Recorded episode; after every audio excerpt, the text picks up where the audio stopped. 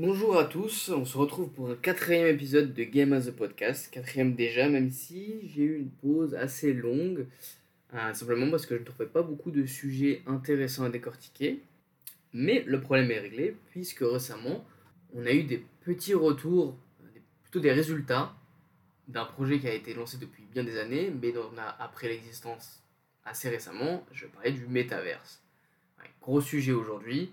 Je vais pas en parler extrêmement longtemps, mais cet épisode va faire le point justement sur, sur la promesse du métaverse, sur sa définition, sur les enjeux, et aussi un petit peu sur les critiques notamment, qui sont assez nombreuses et qui persistent depuis le lancement, à vrai dire depuis l'annonce du changement de direction de stratégie de Facebook, désormais Meta. Puisqu'en effet, depuis l'année dernière, il me semble septembre 2020, Mark Zuckerberg a annoncé que Facebook allait changer de nom, l'entreprise Facebook allait changer de nom et allait devenir Meta.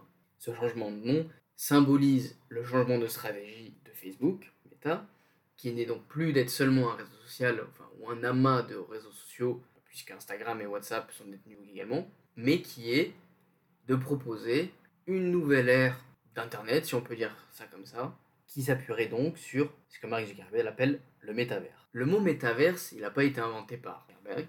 C'est un mot qui est assez récent dans notre histoire, mais qui existe quand même depuis quelques années, et qui renvoie à cette idée d'avoir un monde virtuel, un peu parallèle au nôtre, dans lequel on pourrait y pratiquer de nombreuses choses. L'exemple qu'on donne souvent, c'est celui de l'Oasis dans Ready Player One, on peut voir dans le film notamment, où ça ressemble finalement à une sorte de monde parallèle, virtuel, dans lequel chaque individu peut s'y connecter euh, accomplir un certain nombre de choses. Traditionnellement, et c'est un petit peu ce que Mark Zuckerberg a fait, l'idée de métaverse s'appuie sur l'immersion qui est notamment permise via un casque de réalité virtuelle. Aujourd'hui, on est déjà plusieurs marques qui proposent des casques de réalité virtuelle la plupart pour des jeux ou des applications. Mais ce que souhaite faire Mark Zuckerberg avec euh, Meta, c'est de proposer un véritable monde ça, disponible donc via un casque de réalité virtuelle. Metaverse, c'est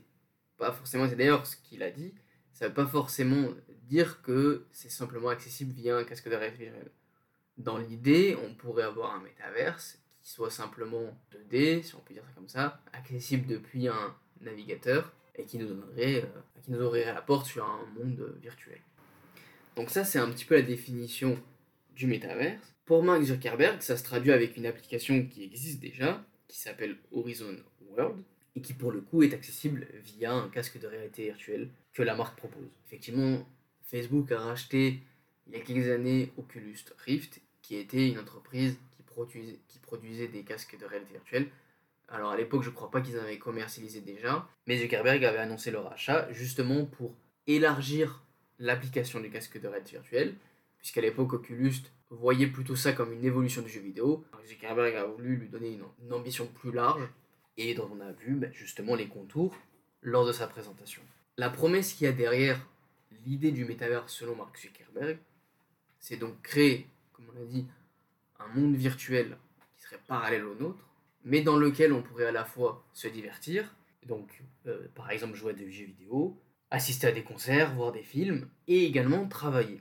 Ça, c'est un petit peu la nouveauté qu'il y a dans la vision de Mark Zuckerberg, c'est vraiment d'allier à la fois le travail et son temps libre. C'est divertissement. Et d'ailleurs, dans la toute première présentation de sa stratégie métaverse, Mark Zuckerberg a à la fois donné des exemples d'applications qui concernaient, en l'occurrence des jeux vidéo, mais également des applications du métaverse pour l'organisation de réunions, par exemple. À l'heure actuelle, où on en est? Eh bien, l'application Horizon World est disponible. Donc, si vous possédez un casque de réalité virtuelle de la marque Meta, donc euh, ce qu'ils ont appelé maintenant les MetaQuest, vous pouvez vous inscrire et vous connecter à ce fameux euh, métavers. En revanche, depuis quelques semaines, on voit des articles sortir sur la situation actuelle, donc c'est-à-dire en termes de nombre de personnes qui s'y connectent, c'est très faible. Et ce qui est d'autant plus alarmant, c'est qu'on a des taux de rétention très bas. À cela s'ajoutent des investissements qui sont colossaux, on parle de l'ordre de dizaines de milliards pour ce projet, et en même temps ça fait sens puisqu'on parle d'une réorientation de la stratégie d'une des plus grosses entreprises du monde, et le retour sur investissement se fait encore attendre. Pour le moment, à titre personnel, je trouve que c'est normal qu'on qu'on n'ait pas encore de rentrée d'argent, de, de, chiffres qui aillent dans le sens de, de la marque, pour la simple et bonne raison que c'est quelque chose qui est assez récent et que l'amortissement se fera sur des années. En revanche, c'est vrai que les premiers constats sont assez inquiétants. Déjà parce que l'application est peu utilisée par les utilisateurs, elle est difficile d'accès, et surtout, comme je l'ai dit, on a des taux de rétention faibles, donc ça veut dire qu'on a assez peu de gens qui s'y reconnectent d'une session à l'autre. Donc la situation, elle est assez critique, assez importante, et elle inquiète beaucoup à la fois les certains cadres de Facebook, de Meta maintenant, puisqu'on a eu quand même pas mal de démissions. Mais en plus de ça, c'est qu'elle inquiète euh, les investisseurs. La question de Facebook, de Meta, pas mal chuté depuis quelques temps. Et on a assez peu d'espoir, dire d'un point de vue du consommateur, on a assez peu d'espoir que ça change tout de tout. Parce que quand bien même c'est un service qui va être en construction, il y a plusieurs points qui ternissent un petit peu l'initiative, la réorientation voulue par Zuckerberg. Alors justement, dans cet épisode, on va essayer de voir pourquoi ça bloque, qu'est-ce qui fait que finalement cette réorientation ne semble pas si évidente? Alors d'emblée, ça n'allait pas l'être. C'est pas quelque chose, ça n'allait pas le faire en un claquement de doigts. C'est quelque chose qui va être long. D'emblée, on savait que ça allait être difficile. Mais est-ce qu'on s'attendait à ce que ce soit aussi compliqué pour euh, Meta, Facebook? Euh, Peut-être pas. Alors un des premiers problèmes que je vois dans, cette, euh, dans la situation qui concerne Meta, c'est que le métaverse s'appuie, ce que propose Mark Zuckerberg s'appuie notamment sur ce qui existe déjà dans le jeu vidéo. C'est-à-dire que quand on parle de divertissement, de réalité virtuelle, on pense beaucoup aux jeux vidéo. Or, il y a plusieurs difficultés. Déjà, la réalité virtuelle est assez a un peu du mal à se faire une place au niveau du grand public. C'est un marché qui est certes en croissance, où on a euh, des ventes pour certains produits de réalité qui sont tout à fait euh, honnête. En revanche, ça représente une infime partie de la majorité des joueurs. Donc ça, c'est déjà un premier frein. C'est-à-dire que, corps de cible, vos consommateurs qui sont les plus susceptibles d'être intéressés par ce que propose Zuckerberg, donc par ce métaverse, il y en a assez peu finalement qui sont équipés pour pouvoir y accéder. Et en plus de ça, ce qui est proposé en termes de divertissement de jeux vidéo est très loin des standards actuels. Déjà, la réalité virtuelle, les jeux proposés en réalité virtuelle sont très loin des standards qu'on a sur le jeu vidéo classique, donc le blockbuster AAA euh, qu'on connaît. Mais en plus de ça, le peu de jeux VR qui existent sont très loin en termes de qualité de ce que propose jusqu'à présent euh, Meta. Alors, le peu de jeux vidéo VR qu'on a qui ont réussi à, se faire une place, je pense à Alpha Alix, qui est exclusivement développé pour euh, la réalité virtuelle, mais qui n'est pas compatible avec le MetaQuest. Et puis vous avez aussi Resident Evil 7, qui a été notamment compatible avec le casque virtuelle, mais c'est assez, c'est assez maigre. Et en plus de ça, s'ajoute un scepticisme général, on va dire, à cette proposition d'un métaverse, tout simplement parce qu'on, du point de vue d'un joueur, il y a assez peu de valeur ajoutée à s'acheter un casque spécifique pour pouvoir rentrer dans le métaverse, sachant que tout ce qui est proposé est très loin de, ce qu'on peut déjà trouver sur le marché. Le second problème que je vois, qui est plus général, c'est que ce que a accompli jusqu'à présent Meta, est plutôt une affaire, euh, je dirais, de possibilités technologiques, d'innovation technologique, mais pas vraiment d'un produit, dans le sens d'un service que vous allez euh, vendre. Je m'explique. La manière dont je vois ce qu'a entrepris euh, Mark Zuckerberg, c'est de dire on a la possibilité de créer des mondes virtuels accessibles avec un casque de réalité virtuelle, donc on va le faire. Et on va baser notre stratégie là-dessus. Simplement, j'ai du mal à voir qu'est-ce qui l'a poussé à réorienter sa stratégie dans les habitudes de consommation. Est-ce qu'on observe à l'heure actuelle une véritable demande pour ce genre de service, d'application?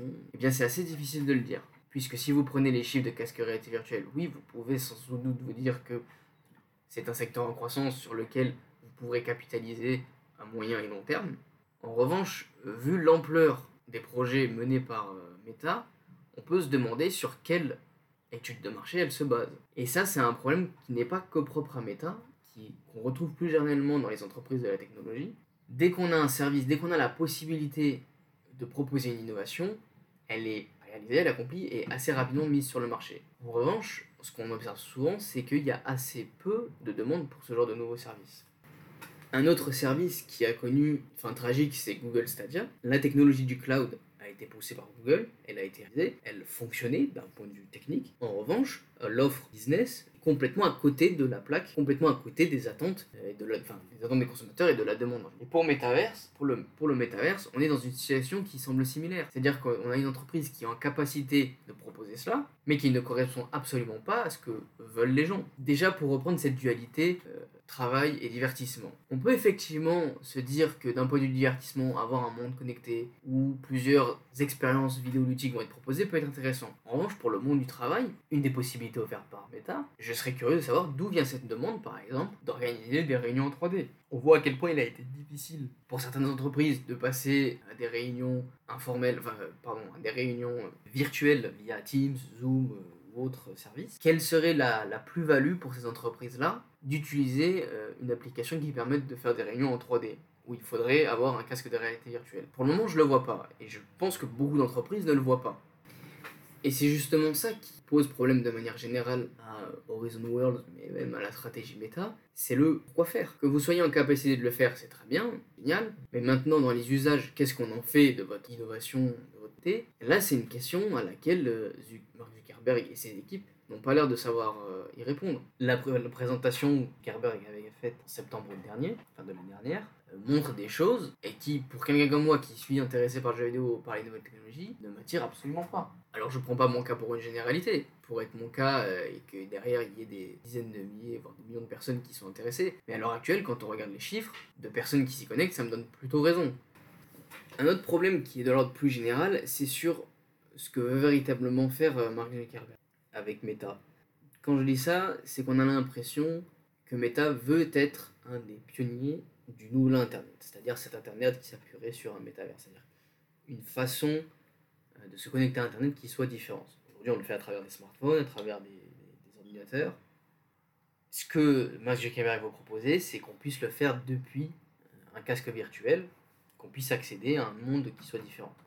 Le problème étant que Internet, si on voit le métaverse comme le remplacement d'Internet, alors il ne peut pas être la propriété d'une seule entreprise. À l'heure actuelle, seul Facebook est un acteur crédible quand on parle de métaverse.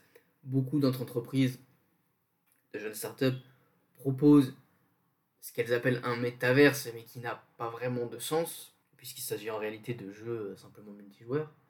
Mais avoir un, un métaverse qui serait la propriété d'une seule entreprise, vient à l'encontre même de ce qu'est l'idée d'un métaverse. Si on voit cela comme le remplacement d'Internet, alors ça doit être quelque chose qui doit être partagé et accessible au plus grand nombre.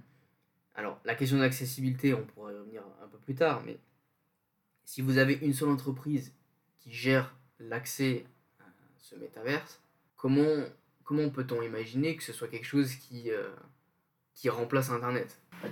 Alors, on pourrait voir le, le service de Meta comme quelque chose qui vient remplacer les ordinateurs avec un casque de réalité virtuelle et qui essaye à la fois de remplacer Internet. Et c'est là la difficulté que rencontre à mon avis Meta, c'est à la fois on est en train d'essayer de vendre un nouvel Internet et l'outil pour y accéder. Or, dans l'histoire de comment ça a été fait, euh, personne n'a vraiment été propriétaire euh, d'Internet. Il y a eu des entreprises qui sont lancées sur des système d'exploitation, sur des navigateurs, sur des autres manières de consommer cet Internet, mais personne jusqu'à présent ne l'accès. Et sur la question de, dans ce cas-là, je vends juste euh, l'accès à ce métaverse via des casques de réalité virtuelle, et eh bien là se pose la, difficulté, puisqu'on est sur un, un objet qui est plutôt cher, euh, qui essaye de cibler à la fois des personnes qui veulent se divertir et à la fois des personnes qui travaillent, des professionnels. Et donc, cette dualité, elle pose un problème et c'est aussi euh, la première solution qu'on pourrait y voir justement pour, euh, pour Meta, qui est de mieux définir sa clientèle. Est-ce que je cherche à vendre quelque chose à des professionnels ou est-ce que je cherche à les vendre à des particuliers? Il faut savoir que quand on, quand on est passé massivement à utiliser des ordinateurs, pour beaucoup, et c'est notamment le cas de ma famille, ça a d'abord été quelque chose qui est arrivé via le travail. C'est-à-dire qu'on a d'abord permis aux employés d'utiliser un ordinateur pour être plus efficaces, avec voilà, une vraie valeur ajoutée sur leur travail. Et puis progressivement, puisque ces gens utilisaient cet outil au travail, ça s'est plus facilement généralisé à travers la population qui ont commencé à l'utiliser dans leur temps libre. Dans certaines familles, ça s'est peut-être passé complètement de manière différente. Peut-être des gens passionnés de technologie qui avaient déjà acheté un ordinateur avant de l'utiliser euh, pour leur travail. Mais pour un outil qui se veut aussi à destination des professionnels, je vois pas comment euh, on pourrait faire autrement si notre ambition est véritablement de changer les habitudes des personnes quand on parle de, divertissement, de travail relatif à Internet. Et donc ça, ça pourrait être une stratégie de diffusion, de, de démocratisation en fait, à la fois du casque de réalité virtuelle et de son métaverse, de cibler d'abord des professionnels en répondant à des vraies problématiques et en arrivant à créer une vraie valeur ajoutée qu'aujourd'hui on n'a pas, qui pourront voilà, permettre à des entreprises, des employés de se familiariser avec l'outil et puis après qui l'étendront avec euh, qui étendront cet usage à leur passe-temps une fois qu'ils auront euh, voilà, fini leur journée. Et dans un second temps se posera la, problématique du euh, ce qui tourne autour du divertissement. À l'heure actuelle, il y a assez peu de contenu et de valeur ajoutée pour les gens qui seraient intéressés d'avoir accès à Horizon World pour un usage récréatif. Et la raison, déjà, elle est, il y a plusieurs raisons qui l'expliquent. Techniquement, euh, ce que propose euh, Horizon World est à la ramasse, puisqu'on fait mieux depuis des années. La raison derrière, c'est simplement parce que ça donne énormément, ça, ça requiert d'avoir énormément de développeurs qui sont en capacité de créer des expériences voilà, au standard de ce qu'on voit dans l'industrie du jeu vidéo. Et c'est à mon avis ce que n'a pas encore euh, Facebook, puisque tous les développeurs de Facebook jusqu'à présent ne travaillaient pas sur de la 3D, ne travaillaient pas sur des mondes persistants. Donc ça peut s'expliquer aussi pourquoi c'est aussi compliqué d'amener des équipes à changer radicalement. À cela s'ajoutent des compétences qui sont propres à l'industrie du jeu vidéo. Vous avez besoin de game designers, vous allez avoir besoin de personnes qui soient en mesure de créer des expériences euh, riches et agréables pour les joueurs. Ce qui aujourd'hui est assez léger quand on regarde les expériences vidéoludiques que propose Meta. Et ça, c'est un vrai, euh, une vraie difficulté puisque c'est un petit peu le même problème que rencontrent les, constructeurs de consoles. Les gens n'achètent pas une console, les gens achètent une console pour pouvoir jouer à des jeux vidéo, pouvoir vivre des expériences. Il en va de même pour un casque de réalité virtuelle. Si aujourd'hui il est aussi compliqué de vendre des casques de réalité virtuelle, c'est parce que se pose la question de bah, pourquoi faire? Euh, Oui, d'accord, j'ai un casque de réalité virtuelle, mais à quel jeu je joue derrière? Eh bien, c'est exactement la même problématique que va rencontrer, enfin, rencontre déjà Meta. Oui, je peux vous offrir un monde euh, complètement virtuel euh, auquel vous allez pouvoir accéder via votre casque, mais qu'est-ce que je vais y faire dedans? Quel, jeu, à quel jeu je vais y jouer? Et récemment, on a vu que Microsoft a annoncé un partenariat avec Meta, notamment bah, pour d'une sorte pour les professionnels de connecter avec, enfin de lier l'application Teams avec euh, ce que propose Meta, mais également d'avoir euh, possibilité de jouer à des jeux Xbox depuis le métavers. Or, quand on voit euh, comment ça se présente, eh bien c'est simplement quelqu'un qui va pouvoir mettre un casque de réalité virtuelle et qui, une fois qu'il sera dans ce monde virtuel, pourra lancer des jeux comme s'il avait un écran devant lui. Et là, on peut se poser la question de l'intérêt. quel est enfin, à quoi bon acheter un casque de réalité virtuelle pour finalement lancer un jeu depuis ce monde en 3D alors que je pourrais le faire simplement depuis ma console ou même sans la console puisqu'avec le cloud on peut le faire pour lancer n'importe quel jeu sur euh, n'importe quel jeu notamment via le Game Pass mais sur n'importe quel type d'écran donc ça c'est aussi une des difficultés je dirais du produit qui n'a pas vraiment beaucoup de valeur ajoutée et qui n'a pas grand chose à, à apporter aux, joueurs. Et enfin, la dernière, la dernière solution que je pourrais voir sur, euh, sur la stratégie de méta, c'est la question de l'ouverture. Euh, effectivement, pour que quelque chose, pour qu'un objet, un service, change l'expérience des gens, il faut qu'il soit. Il faut qu'on puisse le démocratiser facilement. Aujourd'hui, c'est les casques. Les casques qu'on a, qu'on a sur le marché sont des casques qui sont chers. Si en plus de ça, l'application Horizon World est seulement réservé sur des casques en particulier qui sont de la marque Meta. Alors j'ai cru comprendre que euh, Zuckerberg voulait l'étendre euh, l'accessibilité à d'autres casques, mais quand bien même ça le, quand bien même c'est le cas, il faudra aussi ouvrir l'accès du métavers à beaucoup plus à d'autres entreprises. Et qui soient à même de créer, euh, de créer leurs propres expériences. Alors c'est bien, c'est bien l'objectif que, que poursuit Mark Zuckerberg, puisqu'il base la stratégie, enfin ce métaverse, sur aussi un aspect collaboratif où chacun va pouvoir créer et amener autre chose. Mais ça voudrait dire aussi partager la, partager la part du gâteau avec euh, un sacré nombre d'entreprises. Et si, vous, si on rentre dans le détail un petit peu de comment Meta va gagner de l'argent lorsqu'une entreprise va proposer un jeu dans le métaverse, si à chaque fois vous allez avoir une, euh, commission qui va être prise, euh, comme c'est le cas par exemple sur des plateformes du style le Play Store ou l'Apple Store, eh bien on peut se poser justement l'intérêt pour ces, entreprises d'aller sur le métavers de Meta, sachant qu'aujourd'hui, il y, a assez peu de joueurs qui y vont. comment, comment vous allez convaincre des entreprises de venir travailler dans votre, euh, sur votre écosystème, sachant que vous allez avoir peu de joueurs peut-être donc peu de retour sur investissement C'est un petit peu le serpent qui se mord la queue. Et la seule solution que je vois pour sortir de cette situation un petit peu vicieuse, ce serait d'ouvrir cette idée de métavers et pas seulement d'en faire quelque chose qui soit à la main de Facebook. Mais ça, est-ce que c'est vraiment ce que veut Zuckerberg? Est-ce que c'est souhaitable pour eux? C'est difficile à dire. Alors on a vu un petit peu tout ce que tout ce que Facebook, Meta pourrait faire pour inverser la tendance. En revanche, ce qui est assez intéressant dans cette situation, c'est que si jamais Meta se solde par un échec, cela va, complètement dissuader deux entreprises d'emprunter la même voie. Ça ne veut pas forcément dire qu'on ne verra jamais cette idée du métaverse arriver. En revanche, la façon dont Meta euh, l'a faite, c'est sûr que ce ne sera pas quelque chose qui sera reproduit par d'autres entreprises.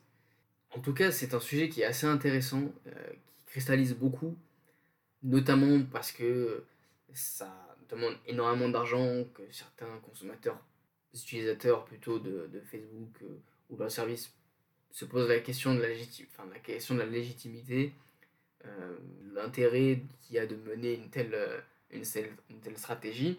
En tout cas, d'un point de vue technologique, c'est assez excitant. Je regrette que ce soit pas quelque chose qui soit un peu plus orienté euh, consommateur, puisque malheureusement, comme beaucoup de projets de la technologie, ça ressemble à une innovation sur laquelle beaucoup de gens sont enthousiastes au début, parce qu'ils veulent participer, parce qu'ils veulent dire, notamment pour les professionnels, avoir initié ce projet-là, avoir initié, avoir lancé plusieurs projets euh, dans le métaverse. Mais la question, c'est est-ce qu'on va vraiment y avoir un, un véritable suivi euh, sur ce service-là? Puisque c'est un petit peu le, un fléau qui touche euh, toutes les entreprises de la tech, c'est que vous avez énormément de gens qui sont motivés à l'idée de déployer, de lancer de, nouvelles, de nouveaux projets, de nouveaux services, de nouveaux produits. En revanche, une fois que le produit est lancé, bah, plus personne vraiment veut s'en occuper puisque c'est moins intéressant, c'est moins prestigieux et vous pouvez moins, le, moins bien le revendre chez d'autres entreprises. Et donc, euh, c'est vrai que ce sera peut-être justement un peu un barreau d'honneur pour les entreprises de la tech qui seront à l'avenir peut-être plus frileuses à l'idée de développer, de déployer d'aussi grandes euh, stratégies, d'aussi grandes orientations plutôt de stratégies qui demandent des moyens aussi colossaux.